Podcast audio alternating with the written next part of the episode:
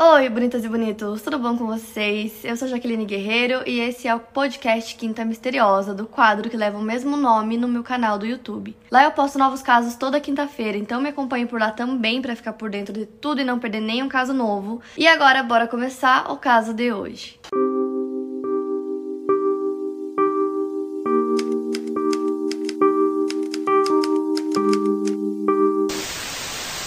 Janet Christman nasceu em 21 de março de 1936. Era filha de Lula e Charles Christman. Ela tinha duas irmãs mais novas. A Rita, que era 18 meses mais nova que ela, e a Cheryl, que era um bebê recém-nascido. A família tinha mudado recentemente de Bonneville, Missouri para Columbia, que era uma cidade de 31 mil habitantes, onde todos eram muito tranquilos em relação à criminalidade, costumavam deixar suas portas destrancadas, todo mundo se conhecia, aquela coisa. A família tinha um restaurante chamado Ernest Café and Steakhouse e eles moravam no andar superior do comércio. Os Christmans eram pessoas honestas, simples, eles viviam uma vida tranquila e confortável e eram muito respeitados na comunidade. Na época do caso, a Janet tinha 13 anos de idade e ela estudava na Jefferson Junior High School, onde ela estava cursando a oitava série. Seus amigos a descreveram como uma pessoa amorosa, que não faria mal a ninguém. Ela adorava tocar piano no coro da igreja, que ela e a família frequentavam todo domingo. E desde cedo ela buscava por sua independência, ela aprendeu com os pais a ter ética de trabalho e ela também era muito inteligente. E a Jenny também era muito madura para a idade dela e a puberdade também tinha vindo um pouco mais cedo para ela, então fisicamente ela aparentava ser mais velha do que ela realmente era. E aí isso acabava atraindo a atenção de homens mais velhos e era uma coisa que ela não gostava, só que ela não dava muita bola para isso. E aí no sábado, dia 18 de março de 1950, quatro dias antes do aniversário de 14 anos da Janet, e aconteceu uma festa promovida pela escola e todos os amigos dela iriam, então eles tentaram convencer ela de ir para essa festa, mas ela não quis. Porque os Romex tinham pedido para ela ficar de babá naquele dia e a Janet queria comprar um terninho vinho que ela queria usar na Páscoa então ela estava guardando dinheiro para comprar esse terninho, então faltava um pouco de dinheiro, ela decidiu aceitar e ficar de babá naquele dia para conseguir comprar a roupa que ela queria.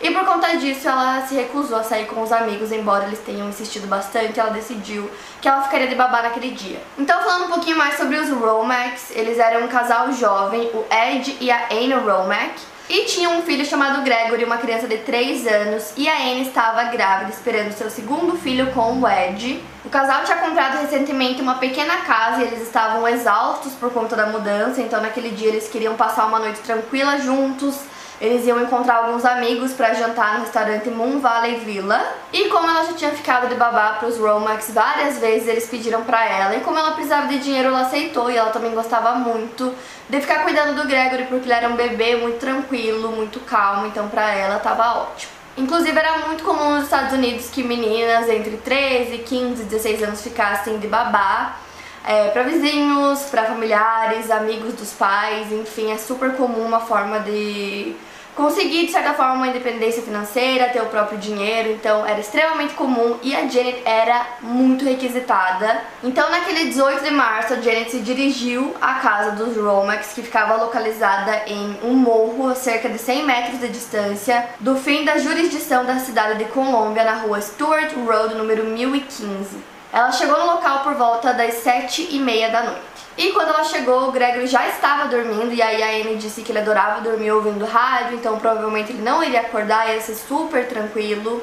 E aí o Ed instruiu a Janet a como usar uma espingarda que ele tinha lá na casa, então ele mostrou como carregar, como descarregar, como que ela deveria fazer se fosse atirar e aí ele colocou a espingarda assim atrás da porta. O que eu achei um pouco estranho, não sei se era uma coisa comum, mas enfim, ele ensinou ela como usar.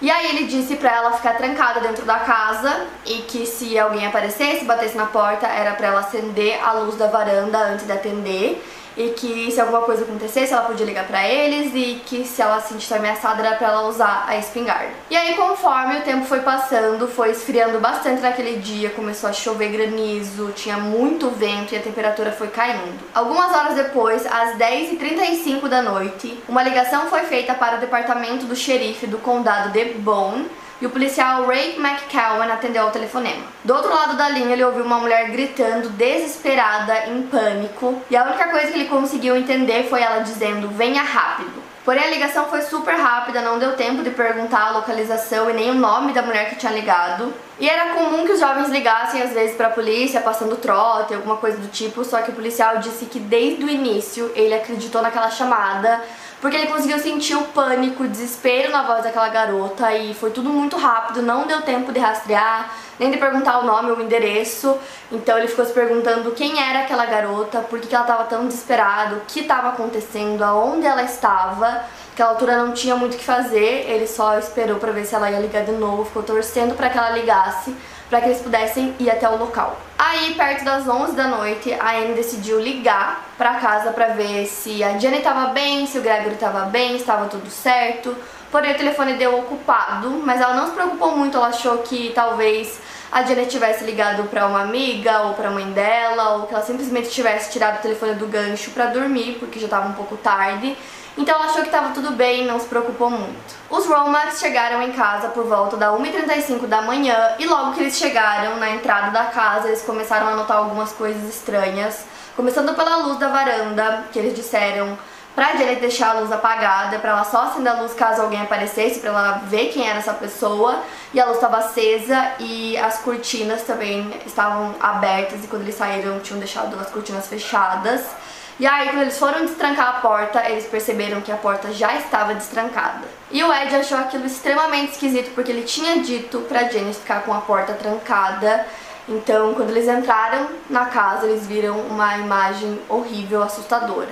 A Janet estava no chão, deitada sobre uma poça do seu próprio sangue, que encharcou todo o tapete felpudo que tinha na sala. A garota havia sido abusada de maneira bastante violenta. Ela estava com suas pernas posicionadas de forma que ficassem abertas, com seu sapato do pé direito todo mal posicionado, quase caindo. Sua cabeça estava ferida dos dois lados. Os ferimentos pareciam ter sido feitos por um pequeno instrumento achatado, furos que pareciam ter sido produzidos por uma lapiseira. Além disso, em seu pescoço estava enrolado um fio elétrico que foi amarrado de maneira firme. Seu rosto estava arranhado. Janet foi espancada, abusada e estrangulada até a morte. O telefone da casa estava fora do gancho e a Anne ficou horrorizada e logo subiu para checar se o filho estava bem, e o Gregory estava no quarto dormindo da mesma forma que deixaram ele. Logo depois o Ed ligou para o departamento do xerife do condado de Bone. Quem atendeu o chamado dessa vez foi o xerife Glenn Powell. Ele rapidamente se dirigiu ao local e levou cães farejadores com o objetivo de rastrear o agressor. E eles acreditavam que a chamada que a polícia recebeu mais cedo naquela noite teria sido feita pela Janet. Mesmo a investigação começando muito rápido após o ocorrido, logo no início tiveram alguns problemas entre a polícia municipal e o departamento do xerife do condado de Bone. E isso aconteceu porque a polícia municipal queria assumir o caso para si, sendo que teoricamente eles não poderiam assumir já que o local em que o crime aconteceu ficava localizado a 100 metros do limite da cidade, então teria que ser realmente pelo departamento do xerife do condado de Bone. Isso fez com que houvessem pequenas rixas em torno do caso desde o início, que não foi positivo para a investigação, mesmo que as respostas para algumas perguntas iniciais tenham surgido rapidamente. E como as autoridades estavam competindo para ver quem tomaria a liderança da investigação, não houve muita cooperação e cada agência seguiu fazendo sua própria investigação. Logo de início, eles encontraram algumas evidências na casa, uma delas eram alguns rastros de sangue que provavam que a Janet tinha lutado pela vida dela, que ela tinha tentado resistir às agressões. Além disso, foram encontradas algumas impressões digitais na sala e na cozinha, e nessa cozinha tinha uma porta que dava direto para os fundos da casa e essa porta estava destrancada e entreaberta. Os cães levados pelo xerife conseguiram rastrear o agressor pelo cheiro até 2 km da casa, mas aí quando eles chegaram numa esquina entre duas ruas, que era a West Boulevard e a West Ash Street, ali, a partir dali, eles não conseguiram mais rastrear. E dentro da casa eles encontraram algumas pegadas que foram atribuídas a um homem adulto e essas pegadas estavam próximas a uma janela lateral que tinha sido quebrada, eles encontraram uma enxada também, então eles achavam que o agressor tinha entrado pela janela e utilizado essa enxada para quebrar a janela. Então, para os investigadores, a primeira teoria deles foi essa, que o agressor havia entrado por essa janela quebrada. E foi nesse momento que o departamento do condado e os policiais municipais começaram a mostrar divergências de informações. Para a polícia municipal, eles já tinham outra teoria, eles acreditavam que o agressor era conhecido da Janet ou dos Romax e que ele tinha conseguido entrar na casa sem problema nenhum, eles achavam isso porque a espingarda não tinha sido utilizada e porque as luzes da varanda estavam acesas. Então eles acharam que a Janet tinha deixado ele entrar na casa sem problemas. Ou seja, ao invés deles trabalharem juntos na investigação, cada um tinha sua própria investigação, cada um acreditava numa teoria diferente, eles discordavam de tudo, eles não se ajudavam, então assim, isso é ridículo, porque se eles tivessem se juntado seria muito mais fácil, eles conseguiriam solucionar o crime mais rápido juntos do que cada um fazendo sua investigação, e aí eles não se ajudavam com as informações e era tudo uma bagunça, cada um acreditava numa coisa. De qualquer forma, eles decidiram colocar alguns policiais para fazerem turnos de vigia que duravam até 12 horas, então eles ficavam observando todo mundo que passava na rua, se alguém chegaria perto da casa, se alguém poderia parecer suspeito ou algo do tipo. O Paul Stevens foi um dos policiais escalado para fazer essas rondas no local. Então ele se sentava na frente da casa dos Romack e das 6 da tarde às 6 da manhã ele se mantinha atento, vigiando a casa. E ele alega que essa não era uma função muito agradável. A presença de um policial municipal no local aumentava as divergências entre os departamentos. E aí teve um suspeito que era membro do sindicato dos carpinteiros que contou que enquanto ele estava sob custódia para interrogatório, ele foi espancado. Além disso, várias decisões eram tomadas, suspeitos descartados sem ter nenhuma comunicação entre as forças policiais envolvidas e aí as investigações continuaram e qualquer homem que tivesse passagem pela polícia era chamado para interrogatório. E também as pessoas ligavam o tempo todo para dar dicas para a polícia e qualquer toda e qualquer coisa que eles vissem e que parecesse suspeita, às vezes nem tinha nada. Eles também ligavam e iam atrás da polícia, o que acabou atrapalhando muito a investigação. Mas muitas pessoas estavam empenhadas em ajudar a polícia, tanto que a própria polícia chamou várias pessoas para ajudar na busca pelo assassino. E aí o chefe de polícia, para facilitar as possíveis denúncias relacionadas ao caso, ele decidiu mudar o número que o número que as pessoas ligavam era o 3132 e ele mudou para o número 112 porque ele achava que era mais fácil das pessoas lembrarem, de ligarem e que assim ele conseguia concentrar todas as denúncias em um só número. E aí um homem chamado Warren Dalton, que era colunista do Tribune, também presidente da Câmara de Comércio Júnior e dono de um estabelecimento chamado Suzanne's, havia recebido um distintivo e sido nomeado para vigiar as ruas à noite, assim como outros empresários da cidade designados por Pond. E aí ele contou sobre uma vez em que ele viu um suspeito na Westwood Avenue, só que aí um policial atirou nele sem sucesso e o suspeito fugiu rapidamente entre os prédios para onde ele correu. E o Dalton acabou ficando desanimado em ajudar a polícia depois disso, porque tinham muitas divergências entre os policiais e a investigação não parecia ganhar nenhuma força real, não parecia estar completa. E aí os policiais pediram para a população ficar atenta a qualquer coisa que eles vissem, qualquer pessoa que demonstrasse um comportamento estranho ou que aparecesse com algum arranhão que pudesse indicar que a Janet tivesse feito esse arranhão quando ela tentou se proteger, tentou resistir. Os policiais também conversaram com todos os amigos e familiares da vítima para ver se eles conseguiam acumular o máximo de informações e assim conseguir montar uma lista de possíveis suspeitos. Porém, o que se percebia é que existia uma grande questão racial na época e isso ficava evidente na forma preconceituosa que a lista de suspeitos se formou. Homens negros, em sua maioria, foram chamados para serem interrogados e alguns foram considerados suspeitos sem nenhuma justificativa. Essa tática utilizada não funcionou e não haviam previsões da polícia solucionar esse caso tão cedo. Só que aí quando a polícia começou a olhar nos arquivos deles, eles perceberam que o crime que aconteceu com a Janet poderia estar relacionado a outro crime de natureza muito parecida que havia acontecido quatro anos antes, no dia 5 de fevereiro de 1946. Nessa data, uma garota de 20 anos chamada Mary Lou Jenkins estava em casa sozinha e ela morava a menos de um quilômetro da casa dos Romex. A sua mãe estava fora cuidando de idosos e o seu pai estava fazendo negócios fora da cidade. A Mary Lou e sua mãe tinham combinado de se notificarem caso estivessem em perigo, então elas acenderiam as luzes, abririam as cortinas e ligariam uma para a outra. A mãe da Mary Lou estava numa casa bem próxima e à noite ela notou que a luz da casa estava acesa, porém ela não havia recebido nenhum telefonema e as cortinas estavam fechadas. Então ela pensou que estava tudo bem. Ao voltar para casa na manhã seguinte, a mãe da Mary Lou se deparou com uma cena bem parecida com a da Janet. Ela estava jogada no chão da sala, havia sido abusada e estava com uma extensão amarrada em seu pescoço. E aí um homem chamado Floyd Cochran, de 35 anos, foi preso duas semanas depois do assassinato da Mary Lou por ter assassinado sua esposa. Ele tentou se matar, mas falhou e admitiu sem resistência que havia cometido o assassinato contra a esposa. Então, nesse caso da Mary Lou, a polícia estava desesperada para solucionar o caso, para achar um culpado. Então, eles pegaram esse homem e fizeram um interrogatório com ele de 10 horas. E durante esse tempo, em algum momento, ele fez alguma declaração confessando o crime, mesmo ele não tendo, tipo, absolutamente nada que o ligasse ao caso Mary Lou. E aí, no dia 26 de setembro de 1947, esse homem, que era o Floyd, ele foi condenado à morte na câmara de gás. E aí, poucas horas antes da sua morte, ele retirou essa confissão, disse que era mentira, que ele não tinha nada a ver com o caso Mary Lou. E aí, depois foi feita uma investigação e eles descobriram que ele havia sido coagido pelos policiais a confessar então, assim, ele não tinha nada a ver com o caso, mas esse caso já tinha sido dado como solucionado. E aí, mesmo com o suposto culpado pelo caso Mary Lou já estando preso e condenado, no final do ano 1969, os casos de abusos sexuais só aumentaram.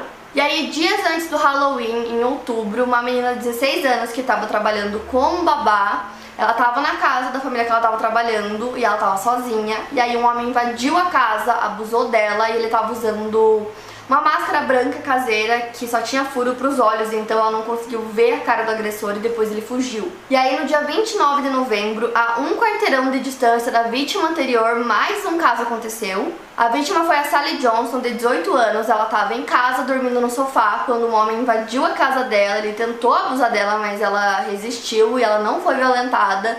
E aí, quando ele viu que não ia conseguir o que ele queria, ele simplesmente fugiu. E aí, no dia seguinte, outra garota foi atacada, uma estudante da Universidade de Missouri, e ela estava com o namorado no momento que esse ataque aconteceu. O casal estava dentro do carro quando o agressor chegou, ele estava armado, então ele ameaçou os dois, mandou eles saírem do carro, fez com que eles andassem até uma área mais afastada. E aí ele amarrou o namorado dela, ele roubou ele, pegou a garota, levou ela para outra parte mais afastada, abusou dela e depois fugiu. Poucos dias depois, no dia 4 de dezembro, Jake Bradford foi preso em flagrante por estar espiando uma jovem pela janela. O Jake tinha 26 anos e era um homem negro. Ele passou por intensos interrogatórios durante a semana em que permaneceu na prisão e confessou ter abusado da jovem de 16 anos, que era a babá, que eu contei que aconteceu aquele caso em outubro. E além disso, ele também confessou ter tentado abusar da Sally Johnson, mas a garota não conseguiu confirmar se realmente era ele quando ela foi perguntada. Então, quando Jake foi preso, os casos de abuso e tentativas de abuso diminuíram, levando a população a acreditar que estava segura novamente e a polícia acreditava ter prendido o criminoso responsável pelos ataques. Porém, as dúvidas voltaram quando o caso Janet aconteceu, já que havia sido muito parecido com o caso Mary Lou. Na investigação do caso da Janet, encontraram algumas provas que levavam a um homem chamado Robert Miller. Robert era um homem de 27 anos, amigo antigo do Ed Romack desde que estavam no colégio. Robert havia servido como capitão da Força Aérea do Exército na Segunda Guerra Mundial e ele tinha um histórico admirável. Depois de servir, ele retornou à Colômbia e ele estava administrando o restaurante do seu pai, o Mullis Virginia Café. E uma característica do Robert que as pessoas sempre notavam era o fato dele sempre estar bem vestido, com roupas muito bonitas, e ele sempre, sempre levava Tipo uma caneta, uma lapiseira no bolso da camisa ou da jaqueta. Isso era uma característica dele, sempre levava. E essa caneta ou lapiseira que ele sempre carregava era de metal e ela tinha uma ponta redonda, tipo de clique. E lembra que eu falei pra vocês que a Janice tinha marcas dos dois lados da cabeça, como se fossem, tipo, de alguma coisa redonda mesmo que o agressor usou para machucar a cabeça dela e que poderia ser uma caneta ou uma lapiseira de metal. E como eu disse para vocês, o Robert era bem amigo dos Romax, eles tinham vários amigos em comum. E aí o Ed Romack contou que o Robert sempre teve um olhar de malícia para garotas mais novas, que ele vivia fazendo comentários toda vez que uma menina mais nova passava e que ele inclusive já havia feito vários comentários sobre a Janet e sobre o corpo dela. Já a esposa do Ed, a Anne, ela contou que ela nunca gostou muito do Robert, que ela se sentia desconfortável na presença dele, que ela não gostava muito dele, que ele sempre fazia uns comentários desagradáveis. E ela contou que alguns dias antes do crime que aconteceu na casa dela, o Ed tentou apalpar ela e ela ficou super desconfortável. E ela o descreveu para a polícia como um homem que não usa as palavras, mas usa as mãos. E aí várias coisas começaram a aparecer e a apontar pro Robert e uma delas foi que no dia que o crime aconteceu, ele tinha chamado a Janet para ficar de babá do filho dele, porém ela disse que não podia porque ela já tinha combinado de ficar pros Roma, que inclusive o Robert iria naquele mesmo jantar que eles foram, ele também era um dos amigos convidados. E esse jantar, esse evento deles era tipo para vários casais de amigos, eles iam jantar, tomar uns drinks, tinham jogos também. E aí, poucas horas depois desse jantar ter começado, o Robert disse que precisava ir pra casa porque o filho dele não estava muito bem e um médico iria até lá pra fazer uma consulta. Então ele sai do local, ele demora cerca de duas horas e depois ele volta. A polícia foi conversar com esse médico para ver se essa história era verdadeira e o médico desmentiu, disse que ele não tinha ido na casa do Robert naquele dia. Além disso, na manhã seguinte, o Robert liga pro Ed logo cedo e disse que se ele precisasse de ajuda para limpar o sangue da casa dele, para deixar tudo em ordem, ele estava à disposição para ajudar. Porém, o Ed não tinha contado pra ele e não tava nos jornais, não tava em lugar nenhum ainda que o crime tinha acontecido.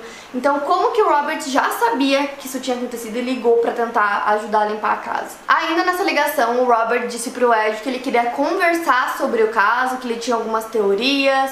Aí ele disse que se esse sei lá, esse agressor tivesse tentado realmente entrar pela janela quebrando a janela ia fazer muito barulho, isso ia chamar atenção e que era muito mais simples que ele tentasse entrar pela porta da frente, alegando ser um amigo do Ed, que é né, o Ed Roma, que é dono da casa, e que ele tinha ido buscar algumas fichas de poker, assim ele conseguiria entrar na casa tranquilamente sem ninguém desconfiar.